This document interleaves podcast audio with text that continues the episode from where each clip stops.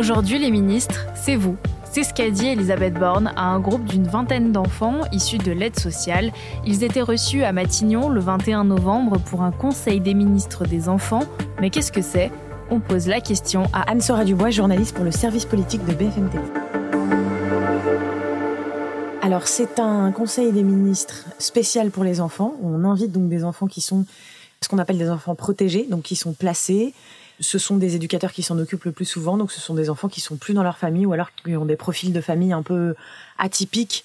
L'idée, c'est que dans ce Conseil des ministres, devant une douzaine de ministres et la première ministre, ce soit des enfants qui présentent leur doléance, ces enfants donc euh, protégés, dits protégés, qui présentent leur doléance au gouvernement. À quoi ça sert? L'idée, c'est qu'à terme, il y ait deux conseils des ministres des enfants par an, un sous présidence de la première ministre, un sous présidence du président de la République et que régulièrement les enfants viennent dire ce qu'ils sentent dans la société, leurs demandes. Alors c'était assez euh, marrant parce qu'il y avait des demandes euh, très très sérieuses et d'autres demandes qui étaient beaucoup plus légères. Il y avait notamment euh, parmi les demandes une journée en pyjama, une journée par an en pyjama en classe, pas assez de papier toilette et des toilettes qui sont mauvais, et aussi pour la partie beaucoup plus sérieuse des demandes sur le thème de l'écologie et des enfants qui disaient notamment Aujourd'hui, on peut aller sur les réseaux sociaux à partir de 12-13 ans. Pour nous, c'est trop jeune.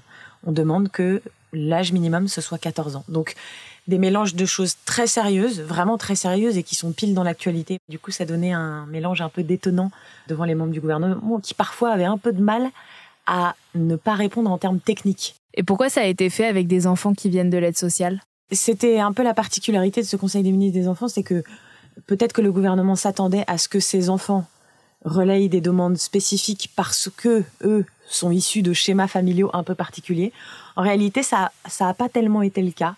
Il y a eu une question euh, qui se rapprochait un peu de cette euh, volonté de la part du gouvernement. C'est un enfant qui a dit on veut que les enfants handicapés soient traités comme les autres, comme nous, parce qu'ils ont bon cœur et qu'il ne faut pas leur dire qu'ils sont différents. Parce que le handicap aussi était présent, bien sûr, dans, le, dans la volonté du comité interministériel à l'enfance. C'est aussi une occasion, je pense, c'était la volonté en tout cas du gouvernement, de faire venir ces enfants parce que précisément, eux moins que les autres, ils ont accès au centre de décision parce qu'ils sont issus de familles qui ont des schémas, encore une fois, un peu particuliers.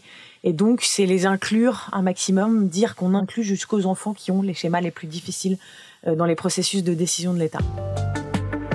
Merci d'avoir écouté ce nouvel épisode de la Question Info. Tous les jours, une nouvelle question, de nouvelles réponses vous pouvez retrouver ce podcast sur toutes les plateformes d'écoute, sur le site et l'application de BFM TV.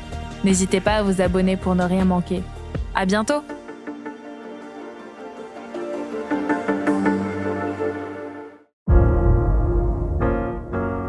Vous avez aimé écouter la question info?